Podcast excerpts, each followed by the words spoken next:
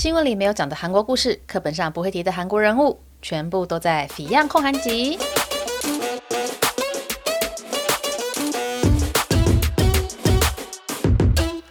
安妞，大家欢迎来到《Fion 焢韩集》的第三十七集。三十七集，那今天要讲的主题呢，就是在经历了三年三个月之后，我的 YouTube 终于达到了十万订阅。自己拍手，对，大家都常常听到说，哎，某某人爆红，然后呢，什么啊，多久就突破百万订阅，什么什么的。但是呢，真实的例子就是，一个突破十万订阅就花了我三年三个月，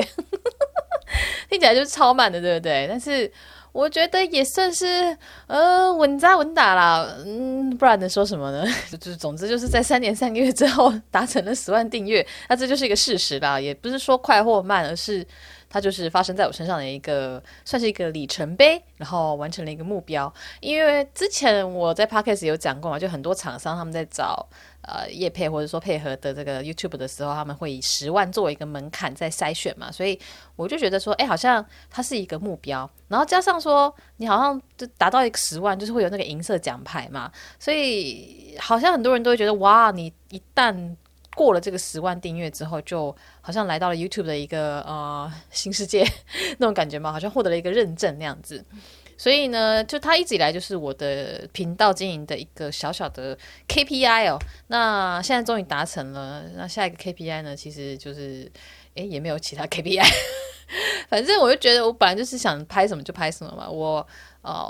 我可能会知道一些热点，我也会去试着去蹭热度。例如说，玄彬的这个新房啊，又或者说，呃，之前寄生上流的时候，也会去拍一些他们的影片。我知道一些蹭热度的方式，但是。呃，也不是说每一个热度我都想要蹭啦。那这个之前已经聊过了嘛。那我想说这一集 Podcast 呢，就来聊一下说我在做 YouTube 的这个心路历程哦。那因为我之前有一集就是第三十五集的 Podcast 里面，里面主题是我在韩国做过的十二种工作。那有蛮多人都跟我说，诶，他们觉得那集很好听，然后他们也觉得很有趣。因为那集我讲了我做的十二种工作里面，第一种就是自媒体嘛。那其实自媒体里面我又做了五种。所以，我那时候，如果你真的把自媒体的，就是不同的自媒体都算进去的话，我就是这个做过工作会太多。所以我那时候就直接把自媒体算在一种。那其实自媒体，例如说我的这个 Facebook 的 Fan Page，然后 Blog，然后 Podcast、YouTube，嗯，还有什么啊？Instagram，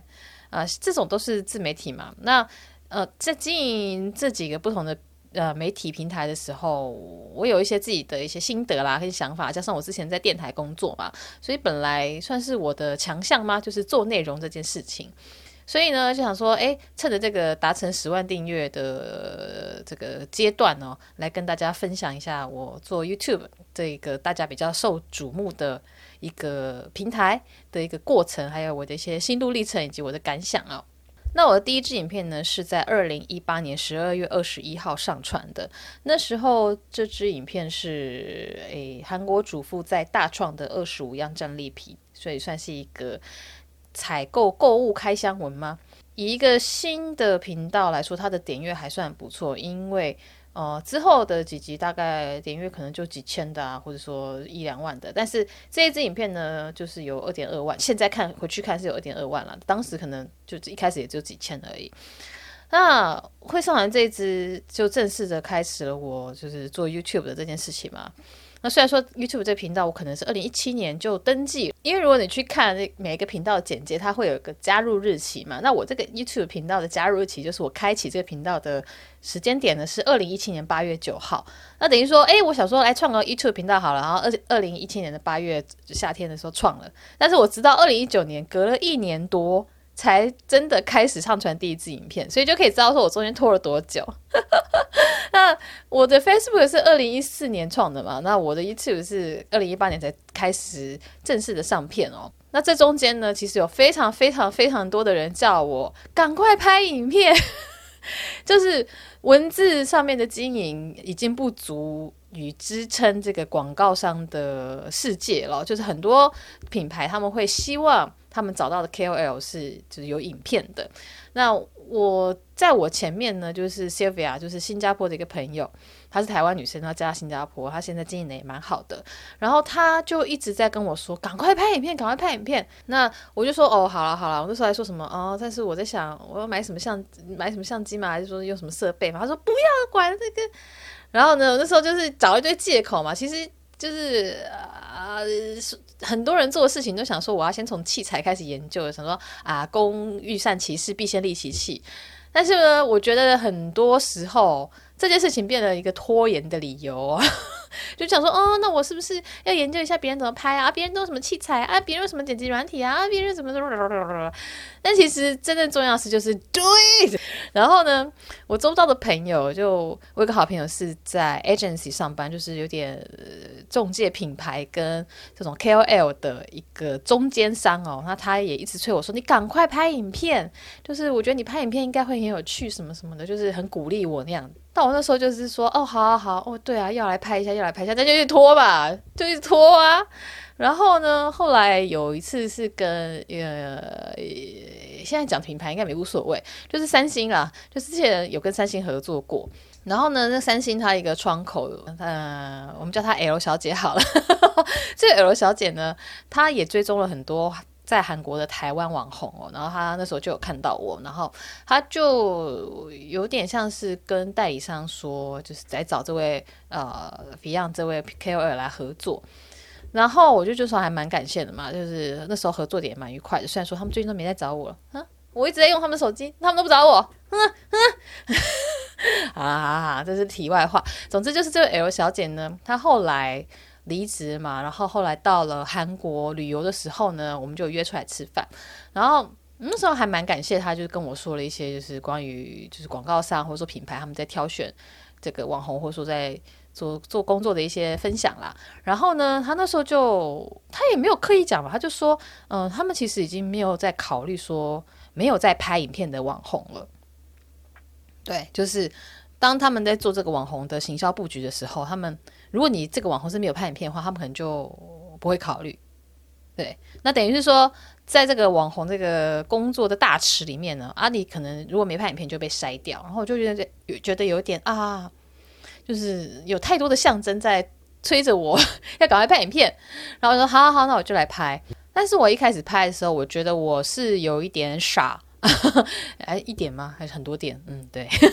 因为那时候刚好我就很迷恋看 vlog。就是别人的生活记录，就是非常的生活化的过程的影片哦。喜欢的人会很喜欢啊，不喜欢的人就觉得说看这干嘛？就是我那时候很喜欢美国的一个这个中国的 YouTuber，他是叫做 Vicky Soups，然后他就会拍摄他的工作内容，或者说他的生活。那其实就是非常的单纯，例如说他上班走在这个 他家的走道上，或者还搭电梯，或者说在公司，就是在这个过程，我就觉得好 healing，然后我就会一直看。所以我那时候就。很喜欢 vlog 这样形式的影片，那我就想说，那我也来拍这样的东西，然后就打算就拍了一些这个 weekly vlog，然后呃，在拍摄的过程中，刚好有一天我是要陪一位版友去看房子的，那时候我还有在做考试院待定跟陪看的生意，然后这个版友呢，他本身是他是台湾人，但在日本工作，然后他也有做过一点点跟影视相关的工作的样子啦，他是没有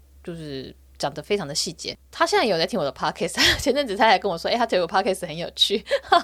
后那时候我跟他去江南看房子，我想说，啊，那 vlog 嘛，就是记录自己的生活，那看房子是我生活的一块，我就带着相机出门去拍。然后拍的时候，因为很不习惯嘛，然后就又又觉得说，哎、相机怎么那么晃，有点抓不太准，到怎么拍，就完全没有拍过啊。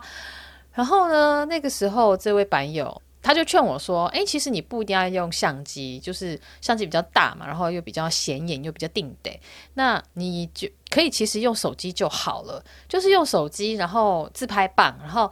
拿的时候呢，因为你一直拿在前面的话，你的手会很酸，就甚至会麻。就是我之前如果背着书包，就是背着包包，然后因为包包会有个背带卡在你的肩膀嘛，然后手又一直往前拿的话，其实。”录个大概十分钟、十五分钟，手会会开始麻的。然后就说，你其实用现手机，现在手机的拍照功能、录影功能都很好。然后呢，就用自拍棒，然后就顶在你的这个肚子上。那所以肚子就可以帮你出力去挡住这个那个自拍棒不会掉下去嘛，然后就往前走，然后一边拍一边讲那样子。他说你不一定要用相机，你就是用手机就好了。然后那时候才有点恍然大悟，说，哎，对啊，其实我太纠结于说一定要用什么样的器材来拍摄，或者说，嗯，别人这样拍，那我一定也要这样拍。那但是其实开始才是最重要的。那用什么器材，或者说画质不是很好，那嗯，可能一开始不需要追踪那么细节。那你一旦在开始做之后，你就会越做越知道自己会需要什么样子的的东西，不管是器材，或者说拍摄的方式，又或者说啊，这个麦会不会需要添购麦克风？因为其实很多 YouTube 的前辈会说，麦克风其实会比相机是什么样的东西更重要，因为呃，当声音不少不好的时候，它是很难去补救的啦。那画面的话，你至少可以用 B-roll 啊，或者说什么资料照片，或者网络上的照片啊，就是。来加以使用，但是声音的话是一个后字，就是在编辑的时候比较难找到替代品的一个元素。那我就觉得，哎，其实，在这些朋友们，就 c v 啊，或者说我的这种 agency 的朋友，或者说品牌的窗口，然后还有这个版友，其实很多人可能也不止他们四个啊，因为我记忆 记忆力很差。然后呢，就是他们就一直鼓吹我的时候，我就好好好，后来我就。哦，就拍了，然后就是拍了第一支，就是在大创的二十五样东西的分享嘛。所以我觉得，其实我身边有一直有很多良师益友在推动我前进，或者说指导我应该怎么样可以做得更好。我还蛮感谢，就是这些朋友，还有这些呃给我意见的人哦。对，我就觉得其实我还蛮幸运的，因为其实这样讲起来的话，我想到一个很有趣的故事，就是五年前、四五还五六年前，我忘记了。总之。就是有一个版友他私讯我，那时候还是一个蛮，呃 Facebook 如果觉得有趣的话，我会出来跟呃版友见面的时候，现在是不太会啦，现在就是觉得有点懒，然后警戒性比较强一点。那那个时候呢，就是有个人是出来，我就跟他碰面了，然后这时候聊聊不到聊，他就跟我说，我建议你一定要买虚拟货币，而且那时候还说，哦，不用买到比特币，你就买以太币就好，然后什么什么什么，然后就。呃，那时候我也没听进去嘛，而且加上那个时候我也没什么钱。然后你看五年前的以太币多少钱？有在玩币的你就知道。说如果我那个时候买的话，我现在就 哎，但这种早知道的故事很多啊。那我现在就想想，哎哎，那位那位先生是不是现在是个男的？他说那位先生是不是就是财神爷派来给我的小天使？然后呢，我就是哎听了以后就不买。财神就在天上就想说，叫你买你不买？你看你看你看你看，给你一堆发财的机会。好好好，我又离题了，我又离题了，好。总之呢，我二零一八年十二月就是年底嘛，就开始做这个影片。那那个时候我很喜欢 vlog，所以我也拍了一些 vlog。但我觉得这是一个错误的决定。呃，这个我等一下后面再讲。那我就继续的讲我的这个 YouTube 发展的历程哦。那我那时候就是拍拍拍嘛，也没有很认真更新，可能就是我看一下哦。第一支影片是十二月十八号的话。我第二支影片是一月一号哦，然后第三支影片是一月诶，第三支影片是一月六号，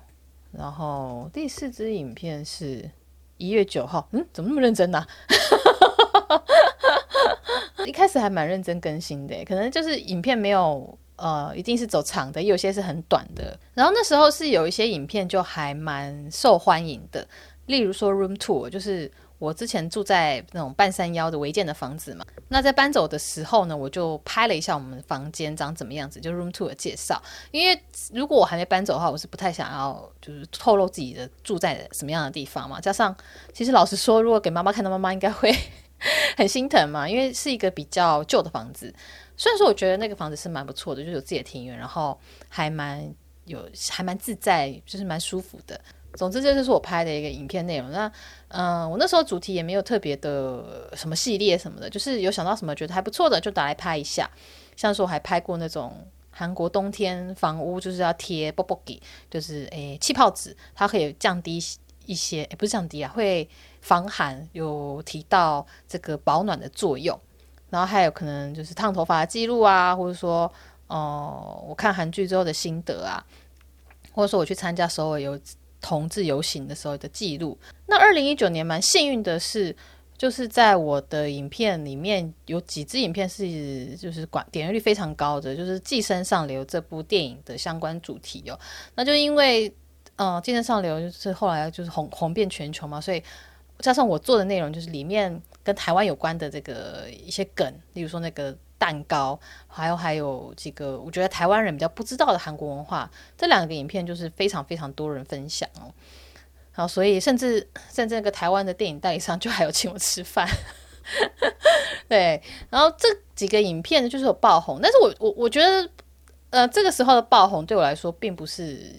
一个好的事情，因为其实我那时候就是想做什么就做什么，就没有一个方向，就比较是乱枪打鸟，也不是乱枪打鸟，就是就很随意嘛，没有什么规划的，所以很多人可能看影片觉得，哎，这好像蛮有趣的，我来订阅一下。后来他们可能是对电影有兴趣的人，但是他们。呃，对 vlog 没有兴趣，但是呢，我就是拍完这个《寄生上流》之后，接着拍个 vlog。那对因为《寄生上流》的这个我的影片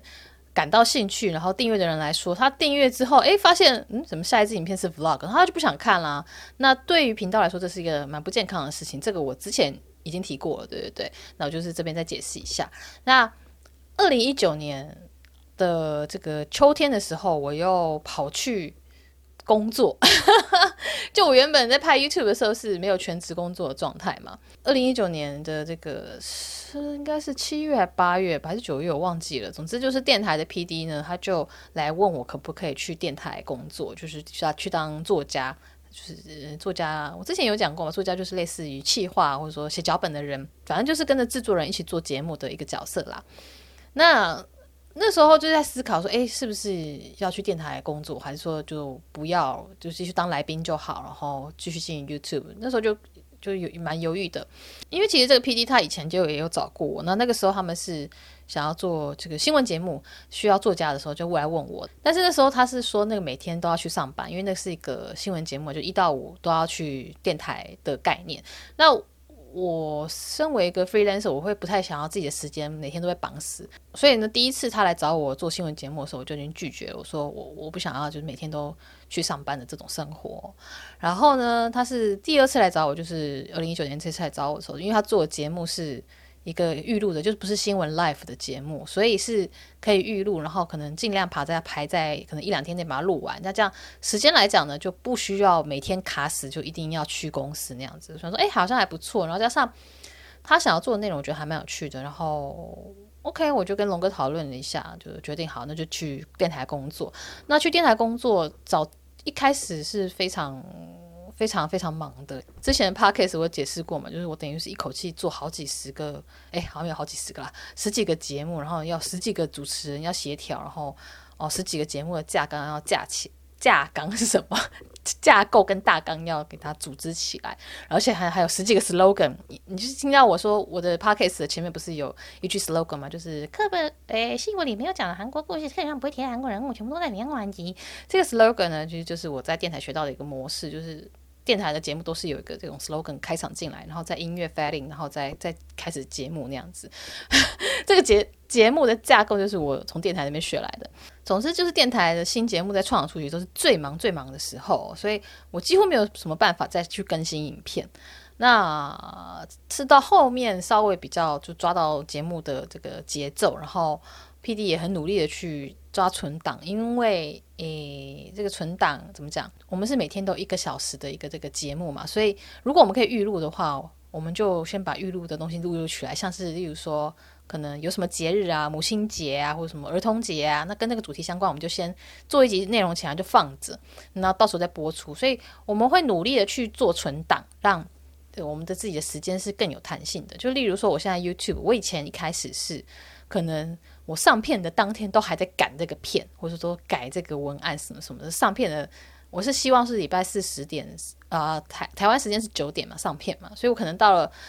八点都还在改片子。那以前有这样的状况，但是我现在就希望说，你慢慢慢慢的让自己有一些余裕。所以，哦、我像我目前现在已经存了大概有一两支的这个。这个存档哦，就是我礼拜这礼拜四要上的片，是我两个礼拜前就已经处理好的。我后面就还有继续有一些别的存档啦。那这样存档的方式，就是让我觉得时间比较有充裕，然后哦不用再赶赶赶到最后一刻。哎，它缺点就是，呃，影片里面的衣服可能会跟现在的季节不太一样，特别是韩国比较冷嘛，所以我一月的时候拍了一支片，我可能到四月才会上。那个一月的时候我穿得很厚，但是四月的时候台湾已经很热了，对不对？所以大家就会可能就会觉得说，哎，这影片怎么那么厚？就是，所以很多人就可能就会留言说，哎，你现在台湾韩国很冷吗？就是为什么要穿那么厚？我想说，影片可能是前面就拍的啊。反正很多人他会觉得说，你当下的影片就是当下拍的，就是时间是很近的。然后回到这个 YouTube 跟电台工作，所以二零一九年的春。秋天，我跑去做电台工作嘛。那后来呢，除了原本的带状节目之外，又做了一个一到七都要播出的新闻节目，啊、真的超累的，累到就是，呃，甚至于。身体上有点出状况，然后那个这个状况让我就是花了超多时间治疗，这个以后再讲。后来就是节目收了嘛，因为电台的一些人事异动的关系，我们的经费变少了，导致于我们原本做的那个我觉得很有趣的那个节目是没办法再支持下去，因为那个东西的成本比较高。然后呢，新闻的这个带状节目，我又觉得有点，呃，有点无聊了。我这人就是。想要做有趣的事情，或是新的挑战那样子，所以呢，后来节目收了嘛，然后新闻节目也不想做了，我就直接就离开电台，就没有再回去了。虽然说后来 PD 有来再来找我，但我说我也是都拒绝了。呃，在那个时候，就是大概二零二零年的五月还是六月啊，忘记了，就回到家，就是又开始一个 freelancer 的状态，然后呢，就决定要专心的做 YouTube。那我那时候做 YouTube 呢，我是想说，好啊，那就是一周要一更嘛。那我原本想说一周啊两支影片的话，好像会更积极的去带动这个点阅率哦。那我那时候就看到 Miula 他有在做直播跟影片。Miula 呢，他是一个做科技新闻的解读的一个这个创作者，那他也蛮厉害的。有兴趣的话，可以去看看他的这个影片或直播。那那个时候呢，我会看到 Miula 他就是有做直播嘛。那直播的话，就等于说那个就多了一个影片，就等于观众又多了一个呃素材是可以看的。所以的话，这样就会变成啊，一个礼拜会有一个影片，然后加上一个直播。那这样我的 YouTube 版面看起来就是有很多内容嘛。但是后来呢，发现就算是直播，这个准备时间也是蛮长的。就就我自己会钻牛角尖的去挖很多资料嘛，所以。可能就光是准备这个脚本内容就会花在我一整天，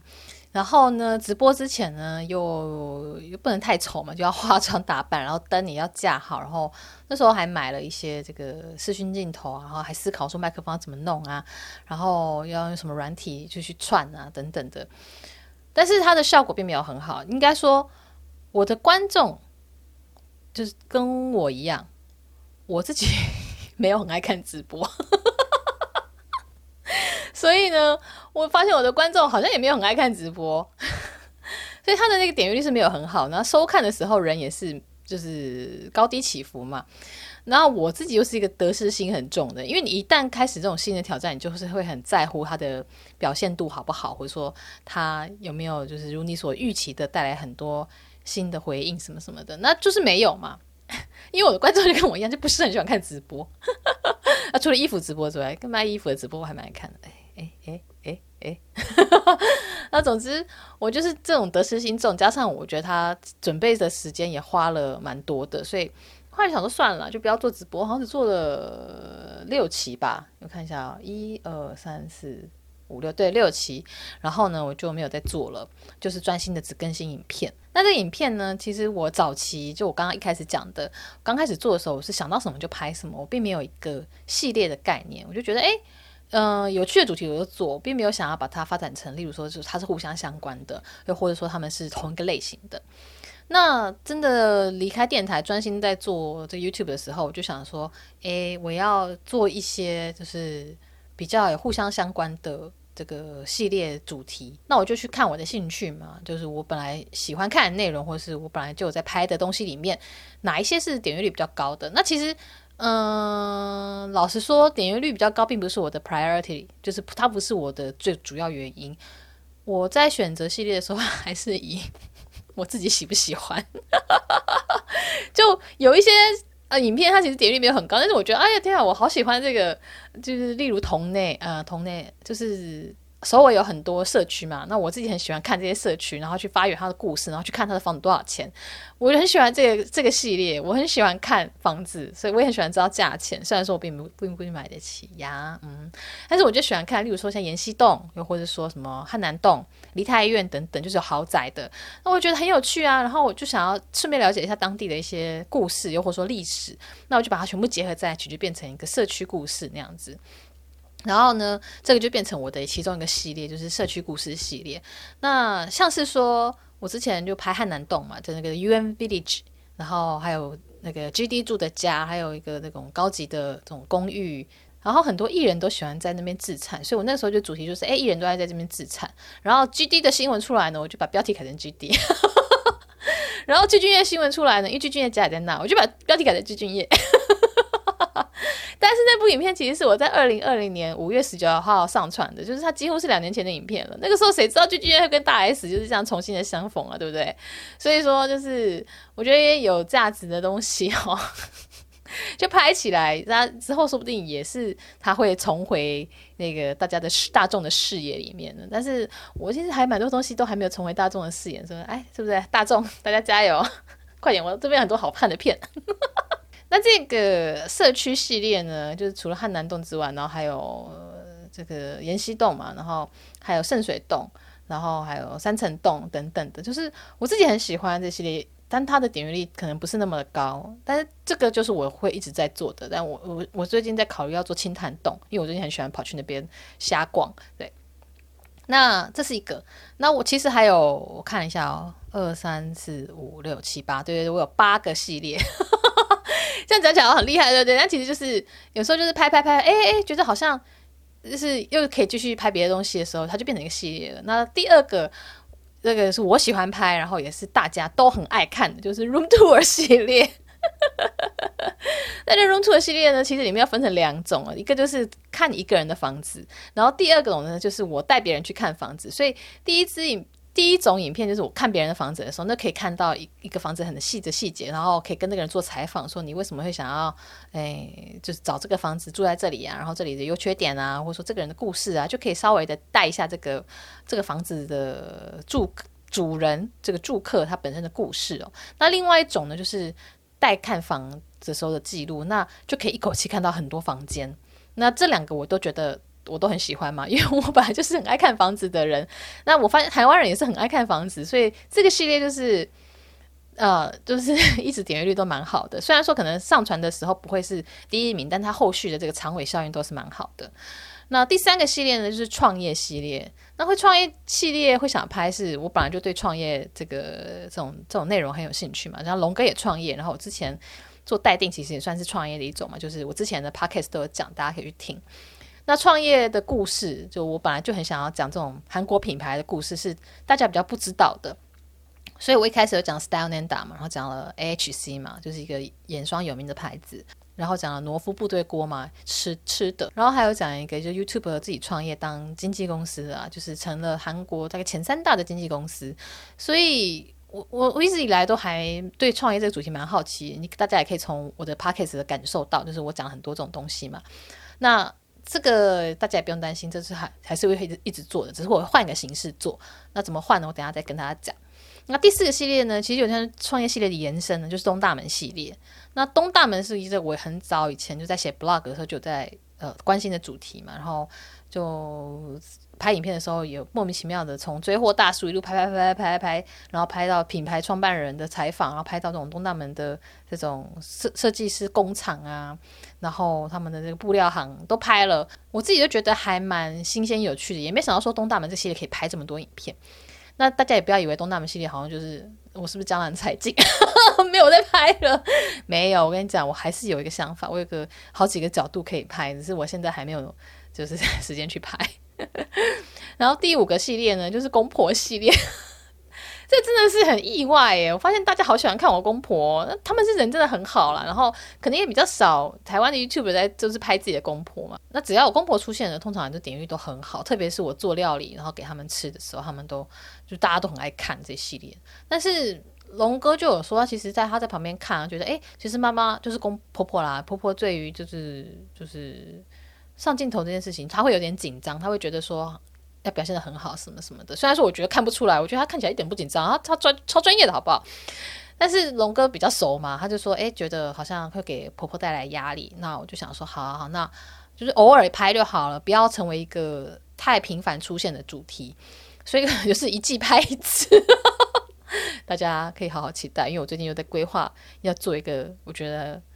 很有趣的东西给他吃，对。但是也不能够做这种太难的，像我觉得粽子，其实他们没有很喜欢。大家可以去看前面我给他们吃粽子，就是有南北南部粽跟北部粽的比较。然后我想说让韩国人吃看看，但其实粽子这个东西在韩国就是啊，它就是不是台韩国的食物啦，所以。韩国人可能会觉得很不习惯，那还要他们去比较说哪个比较好吃。我觉得 去看的时候，我觉得还有点勉强。所以我后来就想说啊，不行，就是当我在挑这种食物的时候，我也要挑他们应该会喜欢的。像我也没有想说，哎，做蚵仔煎给公婆吃。但是我后来觉得，哎，蚵仔煎应该不是他们会喜欢的口感。龙哥是蛮喜欢的啦，但是呃，公婆应该嗯、不太不会太喜欢，因为公婆就是老人家嘛，他们的口味可能很难再做新的挑战或是扩张。像是我们之前去加拿大的时候，他们吃这个越南河粉，然后我觉得超好吃的，就是加拿大的越南河粉超级好吃。但是呢，公婆在吃的时候就是有面有难色。我后来发现啊，他们好像不太喜欢那种越南里面加的那种那种叶子的香料香料味哦，所以我就觉得要做一些啊，他们因为喜欢吃的那。我已经想好了一个食谱了，这个现在先不透露，但是我自己也很想吃那个食谱就对了。好，这是第五个系列，然后第六个系列呢，就是访问工作系列，就是我之前不是访问像是医院的院长嘛，或者说这个猛男秀的演员啊，又或者说卖韩货的这个一对台韩夫妇等等。那这个就是算是访问工作系列，虽然说我的缩图我并没有把它做成一个很系列的感觉，这是我啊，算是我就是。觉得应该要做，但是一直很很懒得做的事情呢、哦。对对，但是我我会把它归成一个系列，就在我心里面了。可能我并没有讲出来，但是我是会持续的做类似的内容的。那我最近又看到了几个在韩国创业的台湾人，怎么说夫妇呵呵夫妇？那我，我还没有联络，但是我觉得还蛮有趣的，我就是有有这个联络的打算。然后第七个系列呢，就是我自己很喜欢，就是搭公车游尔首尔系列。对，就是去年第一集是银杏嘛，然后后面还有就是接到一个观光局的叶片，然后就是走一个搭公车就游了四个首尔最夯的地方。如果你是来韩国出差转机的话，你可以一次玩完的这个行程，我真的觉得很实用。因为当初他们在提案的时候，我就觉得哇，这个。一次走完的这个想法还蛮棒的，然后刚好我想要的去的地方呢，又都是公车可以到的，对，所以那就是合作的很愉快。那后面呢，我还会再想要做别的系列，就是公车的有手的系列，但他们的点阅并没有很好，但是是我想要做的。然后因为四月会有樱花嘛，我可能会做这个搭公车，就是看樱花的系列。那这个就是请大家期待喽。然后第八个呢，它是美食系列，就是我前阵子不是做了一个酱蟹的对比嘛，就是比较贵的酱蟹跟比较便宜的酱蟹，然后去吃实际的吃了，然后再来做一些分享哦。那这个也是我继续想要做的，就是可能挑一个食物，然后呢就一样去两间店。我已经想好了两种食物，然后店家我也都想好了，对，所以也是等拍就可以用，所以你就知道我的这个题材其实很多，我缺的是时间，就包括拍摄的时间、写脚本的时间，然后还有这种这个剪辑的时间嘛，然后剪辑完之后你还要写文案，然后还要做缩图等等。那现在是有请了两位小帮手。诶，不能说请两位小帮手，应该算是我发包给两位片师，请他们帮我做后制。所以第一版的就初剪还是我剪，但是呃第二版的就是后有后制啊，有字幕啊什么什么，那个就是拜托他们帮忙。那这个就是还蛮感谢他们的，因为有他们去帮我做这个后制，去做这个字幕，我才能够就是有更多的时间去发展新的主题。那因为发包出去，你就是要给人家钱啊。就是总不能叫人家做义工啊，对不对？所以，我、YouTube 的还有 Facebook 的广告收入，对 Facebook 也是有广告收入的，不多啦，但是就是勉勉强强 OK。然后这两个地方所获得的广告收入，我都是就是再给出去，就是再给这个这两位剪帮我剪辑的这个片师。那这个月呢，就是三月呢，他我领到的这个广告费呢，哇哦！很少见的，终于超过了我的支出，就是我在影片上的支出。所以呢，就觉得哎，还蛮开心的。虽然说是因为这个月有那个玄彬那部片了，所以整个点阅就是有冲起来，那也带动了别的片子的这个点阅。所以说这个这个广告费比较高，那之后肯定会往又会往下掉了。但是至少呃，觉得有一些这个高流量的影片的时候，它是可以 cover 掉我的这个。给片师的支出啦，那其实之前有时候甚至是广告的费用跟支出是负的，就是我不需要用我别的地方的收入来 cover 我给片师的钱。嗯，但是我我没有要跟大家就是抱怨的意思，我只是说就是 有这样的情况，因为我其实不太想要在 podcast 讲一些什么。哦，怎么我做的那么辛苦都没人要看，然后就什么什么就抱怨这些事情。因为我觉得会听 Podcast 的人都已经是很支持我的人了。那我我相信很多人也是我 Park YouTube 的观众，又或者说我的 Fan Page 的观众，或者说有 follow 我的 Instagram。所以，呃，你们已经是支持我的人了。我我觉得我没有必要对于我支持的人去说去抱怨说，哎，怎么都没有人看，什么什么怎么都没有人怎样怎样怎样。因为就是你们都已经在支持我了，我我还在跟你们讲这些。不觉得很很奇怪吗？对啊，所以我我我我在分享说我这个支出跟收入的时候，我不是想要抱怨，我只是说这是我遇到的状况而已，就希望大家不用担心。因为其实我的，我觉得我的版友或者我的观众人都蛮好的耶。那甚至有些人还跟我说：“哎，Fion，你要赶快趁热度讲一下那个你跟龙哥的爱情故事。” 就是可能拍片或者再多讲一次，就是 pocket 之外，可能要再多讲一次，然后呢，就可以蹭一下热度什么的，或者说啊，菲亚菲亚就是十万好棒，就是我没有特别去公告讲这件事哦，就是这个十万是上礼拜发生的事情嘛，那很多人自己发现，然后就跟我讲，或者说有些人就会私信我，就说说真的很喜欢我的内容怎样怎样，然后说希望菲亚能够遇到就是很好的业配厂商什么什么的，然后点阅都爆炸什么的，我就觉得哇，大家是很。站在我的角度，在帮我想说，我怎么样可以做得更好，或者说在支持我，所以我我我没有要跟大家讨拍，大家 不用担心我，我只是很开心说，哎，这次的这个广告收入有超过了我给片师的钱，那就觉得希望说之后 也都这样子的，这个这平衡会是最好的，对，好，那接下来呢，就是来分享一下我的几个心得，就是我在做影片。的心得，因为我觉得做影片跟做 podcast 或者做这个写作会是不太一样的东西。诶，其实我因为我们讲过啊，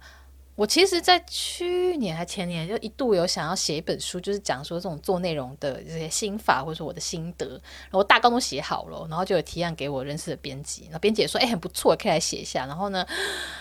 然后我就懒了，因为知道写书是一个就是。呃，收入比较低的事情，然后加上我之前写过四本书，我觉得写书对我来说不是什么新的挑战，就会有觉得这种哦，要写不写都可以的那种感觉哦。哦，对，所以呢，嗯、然后也有那种教学平台，就是类似 PressPlay 或是哈好的的的那种教学平台来问我说，哎，要不要开一个这样的课程？但我就觉得教学平台那种方式呢，就好像我变成一个老师。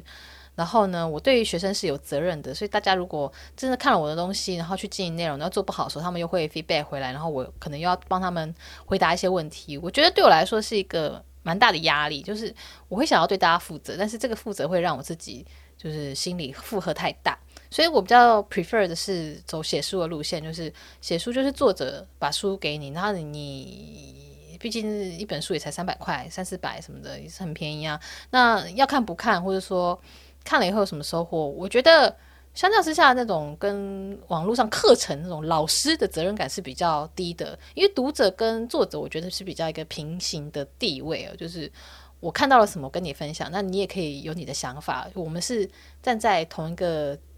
一个阶梯上的啦。但是如果是那种哦，网络课程的话，我就觉得我变成一个老师诶、我我我我觉得老师的压力还有责任是很大的耶，所以我我就没有想要做这件事情。但是我就想说，好，那 Podcast 可以讲一下了，或者说啊，之后真的要 把书给写完之类的。嗯，对，心虚。我的编辑，我的编辑不知道我们在听这集 Podcast，他应该想说，算了啦，都等你那么久了，赶快啦。好好，回来讲这个我拍拍拍 YouTube 的心得。我刚刚有讲，就是我一开始不是很喜欢看 vlog vlog，就是 v l o g，我始终不知道它怎么发音呢，vlog 还是 vlog 之类的，whatever，它就是 vlog，我就是要念 vlog。好，那一开始拍的 vlog，我朋友就很委婉的跟我说：“哎、菲亚，应该不是我是你的朋友，我我觉得我应该不会想要看。”意思就是。应该没有人想要看一个莫名其妙的人拍 vlog，想要分看一个人的日生活日常。但是我那时候因为很喜欢看，所以我拍的时候我也很开心，剪的时候我也很开心。虽然只有看到点阅的时候会不开心，但是算了，就是前面很开心嘛。然后后来呢，我就发现哇，真的，如果是新手的话，真的不要拍 vlog 哎、我觉得你是一个新手的时候，你你 vlog 有什么好看？为什么人家要看你的生活啊？因为我发现非常非常非常多来韩国的，不管是留学生啊，或者说呃别打工度假人，他们就会拍 vlog。但一开始根本没有人要看你啊！你是谁？为什么我要看你的 vlog？如果是杨丞琳的 vlog，那一开始就有很多人看；欧阳娜娜的 vlog 也很多人看。但是他们是因为他们是杨丞琳，他们是欧阳娜娜啊，对不对？那就连一本我。就连一本我是什么金经理啊，反正就连我一开始我在 Facebook 也算是有几万粉丝，然后我那时候拍影片，那也没有人要看，好不好？有啦有啦有啦，有人要看，但很少啊。就是他那个跟我的这个 Facebook 的这个呃粉丝的人数对比是蛮高的，就是 可能一万个人里面只有 十个人想看 之类的。那希望说在韩国拍这些 vlog 的人不要觉得被我攻击哦，因为 vlog 也是它的好处的。我现在要转回来讲了，因为很多人会觉得很 healing，然后呢，例如一旦养起了这些看 vlog 的人的视视众，诶，视听收看习惯之后呢，他们会蛮铁的，就是当他们喜欢你的 vlog 的时候，他们就会一直看。对，例如说像。我觉得有一次是非常非常好的这种做 vlog 的时机，就是二零二零年四月的时候，就二零二零年三四月，是不是疫情刚爆发嘛？就是我记得是一月多的时候，台湾跟韩国都出现第一个案例，大家就是风声鹤唳的，那很多人都待在家里不敢往外移动，所以说在三四月那一阵子呢，是很多人在家里面工作生活，就是不太能往外跑的时候，甚至你看路上都没什么人嘛，那那阵子呢，就很多人会看 vlog。因为它等于是一个很 healing 的事情，你你可能没办法出去，或者说你没办法跟其他人交流，那你可以透过 vlog 去看别人的生活，就好像有参与到别人的生活的一种满足感。那个时候做 vlog 的人呢，我觉得都能够收获蛮多的粉丝的。那我这里边呢，就以自己的同行，就是 YouTuber 做例子，那。哦，我希望被我提到的人不会觉得就是你为什么要提我，因为我我没有要批判或者说怎么怎么什么什么来分析，我只是看到了，我觉得有这样的现象，那很感谢就是他们的表现，让我可以放在我的这个 podcast 里面跟大家分享这样子的一个趋势。那第一个呢，就是就是我也是我的朋友，就是 Sher，就是他是马来西亚人嘛，然后他在韩国生活，那他以前在台湾念书。那他以前的影片呢，就是有很多不同的主题，但是他后来就是比较多是做 vlog，就是例如说他煮菜的 vlog 啊，或者说他的生活啊，就是记录他的生活那样子，然后也有一个特殊的风格。那我自己就发现说，从那个时候开始，他的视听的观众就还蛮稳定的，就是这样子的影片呢，都会有。他的观众都有一部分会想要看，就是至少都有个三四万左右的一个观看数哦。那甚至好一点，呃，比较高一点的时候，可能到五六万也有。那我就觉得他就从跟以前就是各种主题都拍比起来，他就有一种比较稳定的感觉，就是这个主题固定，就是会有人喜欢看。所以我觉得那是疫情这段时间所带来的一个影响。那另外一个呢，就是也是在韩国的一个台湾女生，是叫 Kelly。然后他的影片呢，也是在二零二零年的二三月的时候成长了非常非常多。因为我去看他的这个粉丝量的里程碑，就是订阅数的里程碑，可以看到他在二零二零年四月还是两万，到五月变三万，六月变四万，然后呢，在下次五万的是八月，所以说他四五六月的时候，他各成长一万诶。是很高诶、欸，就是对于一个比较小量体的这个 YouTube 来说，它这样成长速度算是很快的，对不对？因为它本来就一万嘛，然后可能呃一个月就变两万，然后一个月又变三万，下个月变四万，那它现在是七万多了，所以说你就可以知道说，它在二零二零年这个疫情刚爆发时间是成长的还速度算是非常非常快，对，跟自己相比是非常非常快的。那我自己就觉得那个是因为疫情的关系。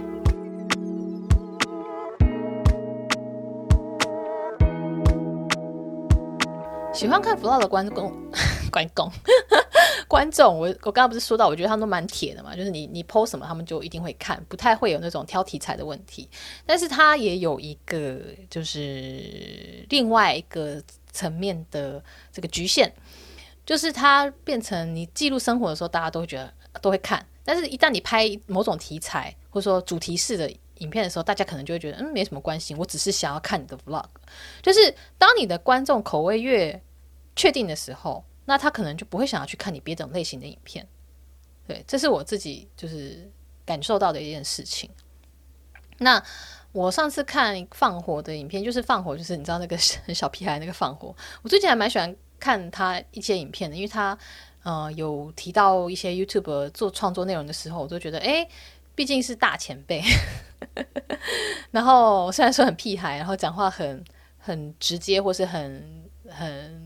无厘头，但是呢，他毕竟是你知道站在巅峰过的男人，所以说，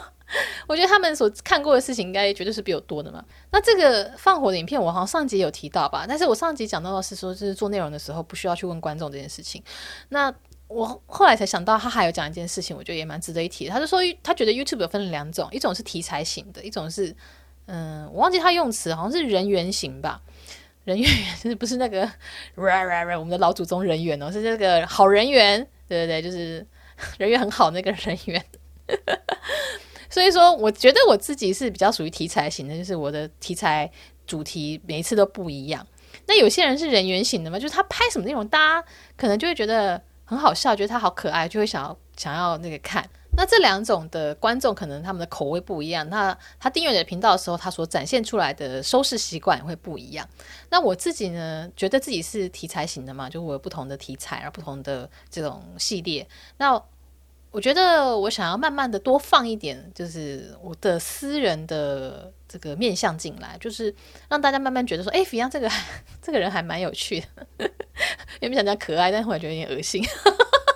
就想说，哎，这皮 e 这个人我还蛮喜欢他的，那他拍的内容我都会想看。我希望说能够觉得说，哎，这题材很有趣，加上我也蛮喜欢皮 e 的，那我就看。我我我也希望自己能够有这样子的魅力。天哪，我觉得好糗，脸红，想说这女的希望说自己被人家喜欢，真的就觉得好糗。但我觉得这件事情是不能太快的啦，就是是慢慢的，就是像我之前那个拍了一个。比较生活化的 vlog 就是韩国老公跟具俊晔的三个建议，就是趁热度嘛，然后加上说里面放了一些生活化的内容，就是希望说能够有一种嗯凑在一起，让大家慢慢习惯说，哎，有多一点 Beyond 生活上的一些片段，但是也不能太多啊，毕竟我我觉得我的很多观众还是喜欢有很多资讯量的那一种这个收视习惯。那我为什么会想说要从题材型慢慢的也加一些人缘型的这种内容进来，就是。我觉得我很多影片，就我以前做的影片呢，就很严肃，就很多人会说，哎，Fion 好像一个专业的记者，或者说，哦，真的很像报道什么什么的。我那时候觉得，哎，还蛮开心的，因为就觉得好像是一个肯定嘛。那后来我会慢慢觉得说，哎，这样子其实对于某些人来说是一个压力。对，就是他看 YouTube，他只是想放松，他并不是想要被教育，或者说被传递很多资讯。那所以我就觉得是我的包装的方式不够好，因为呢，我就在看那个反骨的影片啊，对，也是一个大家觉得很屁孩的这个 YouTube，但是我觉得做 contents 的人本来就是要多样化的收看了。那我就看他们的反骨影片，他就有说他们很明确的知道自己就是走综艺路线。他们也曾经被人家骂过，说：“哎，你们影片里面就是没没什么情报，没什么讯息啊，就觉得很很无谓什么的。”但是他就说他觉得我们就是要走综艺挂，很多人看影片就是为了放松，他就是脑子是空着在看的，他没有想说要边看影片边做笔记那样子。所以他就很明确知道自己就是要走综艺路线，他并没有因为听到很多观众跟他说：“哎、欸、哎、我觉得你们这个很很这个没内容啊什么什么。”他就觉得说自己要做一些很有内容的东西什么的，没有，他就说我就是要走综艺挂。那我看到他们的这个这个说法的时候，我就觉得哇，有点被点到，是我觉得我讲的东西是有意义的，但是我把它包装得太过生硬，就是可能不好入口。我就后来就想想说，哎，其实我不应该把自己想成是在上课的老师，就是传递很正确的资讯，然后这个东西也要讲，这个东西也要讲，这个部分也要讲，这个部分也要讲，这个你们都要知道才行啊，啊，啊！全部塞到大家的脑袋里面。我不应该要这样做，我应该要目标是补习班老师。虽然说我没有补习过啊，我不知道补习班老师是怎么上课，但是，因为很多厉害的补习班老师都是很会讲笑话，然后很懂得用轻松的方式或是好理解的说明，让学生去对这个科目感兴趣，然后让他们很快速的吸收，然后快速的记起来，然后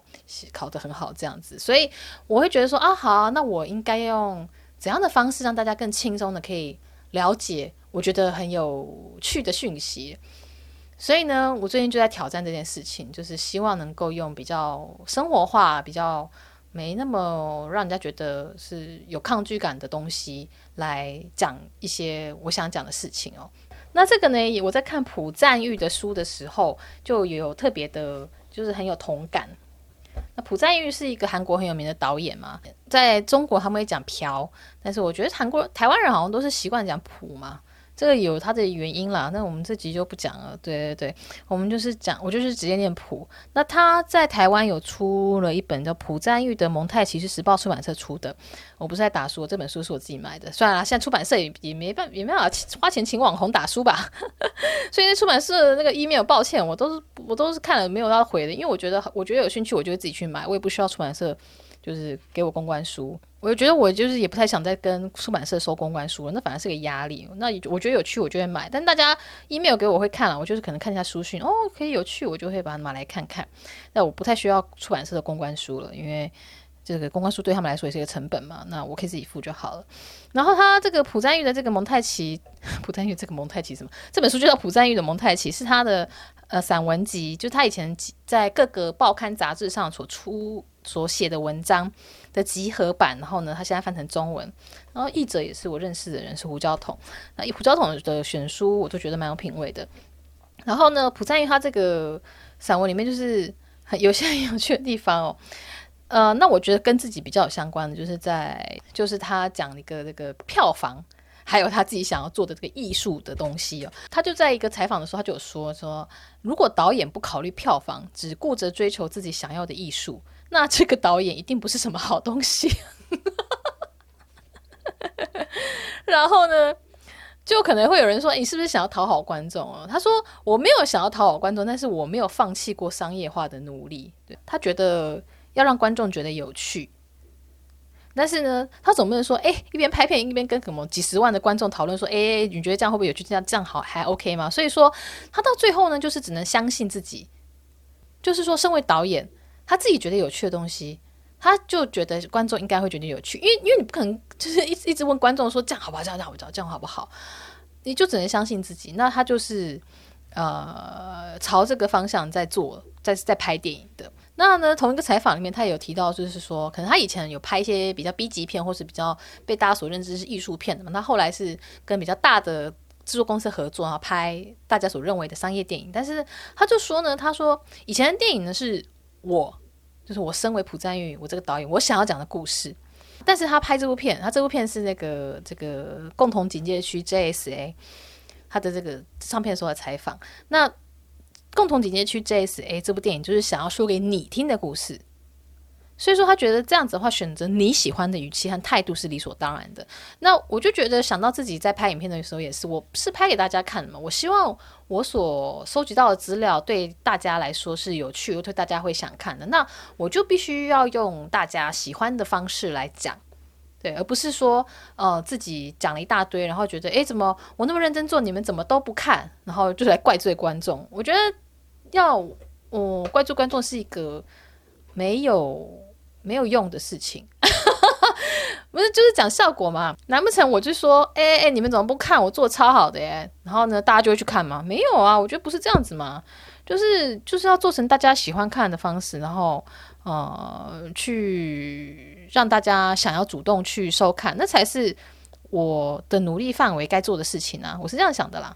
那我觉得朴赞英这本书很有趣的是，他也。有讲到了他的想法，就是关于电影的未来哦。他在第六十八页就有说，他觉得电影的未来是一个一边是扛着数位摄影机的年轻人的世界，另一头的好莱坞则收集。收起导演椅，跟制作人、编剧、摄影导演、演员一起讨论拍摄自己追求的电影的世界。也就是说，他认为电影会变成两边，一边是就是数位摄影机，他们就自己想拍什么就拍什么的人；一一边则是就是呃，就是比较大规模制作的那种感觉的的的样子。所以我觉得跟现在呃很多人爱看 YouTube 感觉是有点类似的，因为其实 YouTube 它也是影片嘛，它也是呃也是一种类似电影的一个传播的文本模式。我讲文本模式，觉得自己自己很心虚。我讲的是对的吗？总之就是影片嘛，对啊，长跟短的差别，然后还有那个你知道结构的差别，嗯，对，嗯。然后我觉得这本书虽然说我拍的不是电影，但是我觉得在拍影片的时候有很多共同的地方，所以我对于看这种电影的业内人员的书，或者说看编剧的书，我另外前阵子我在看那个一个韩国编剧他的书也很好看啊。我就觉得就是自己有蛮多收获的。那朴赞英这本书重点是很好笑，我我以为他是个很很很 dark 很黑黑暗的个性，那看了这本书以后觉得，哎，其实他还蛮有趣的耶。因为大家都知道那个 Old Boy，呃，复仇者吗？哦，原罪犯，原罪犯，就是 Old Boy 那部那那个复仇三部曲不是很有名嘛？就是很感觉很黑暗的。然后我就以为他的个性也是比较哦比较难难难难懂的那种。但是看他散文的时候，觉得哎，这个人的个性蛮有趣的。他想 有一篇散文很好笑，他就说他女儿就是很喜欢狗，然后呢，他就很想要养狗，但是因为朴赞郁是。很严重的对狗毛过敏嘛，所以说他们家是不能养狗的。然后有一次，他女儿就很震惊的、很认真的问妈妈说：“我们可不可以让爸爸搬出去住，这样我们就可以养狗？” 我觉得好好笑。然后，然后那个朴赞郁老婆就是那个这女儿的妈妈就说：“不可以这样讲话。”就是被就是被妈妈骂了一顿。然后朴赞郁他听到这件事情后也很生气，他就把女儿叫过来说。你知道吗？我也跟你一样喜欢狗，但是因为狗毛过敏，我没办法养，所以我们才养了你。所以他也被他老婆骂，我觉得好好笑哦。对，所以这本书我觉得很好看。如果你呃对于朴赞玉有兴趣，或者说你喜欢看电影的话，这本书必看，好不好？然后他最后面我觉得有点麻烦的是很多。的文章是在讲一些电影的东西啦，那我其实看电影看的比较少，所以最后半部的这种，呃，有有几十页是我有点无法觉得要看完电影再来看会更好的，就是那就可能现在还没办法看，对，跟大家推荐一下。哎呦，已经录了一个多小时，我的妈！我觉得 Podcast 哦，就是它其实不太适合太长，很多人都只录这种三十分钟左右的。那有些人是很喜欢长一点的，可能像我这样子五十分钟的也 OK。但是我觉得，我觉得还是不要太长比较好啊。总之呢，就是是我做这个 YouTube 内容的时候的一些心得，还有我的心路历程哦。那其实我还有更多的心得是可能在一集里面讲不完的，会变得很长。那可能我就是努力写书。写在书里面，然后大家以后可以去买之类的，然后也看起来也比较快嘛，就是你可以就是很快速的找寻找到自己需要的部分，对对。但是我也不知道我什么时候可以写，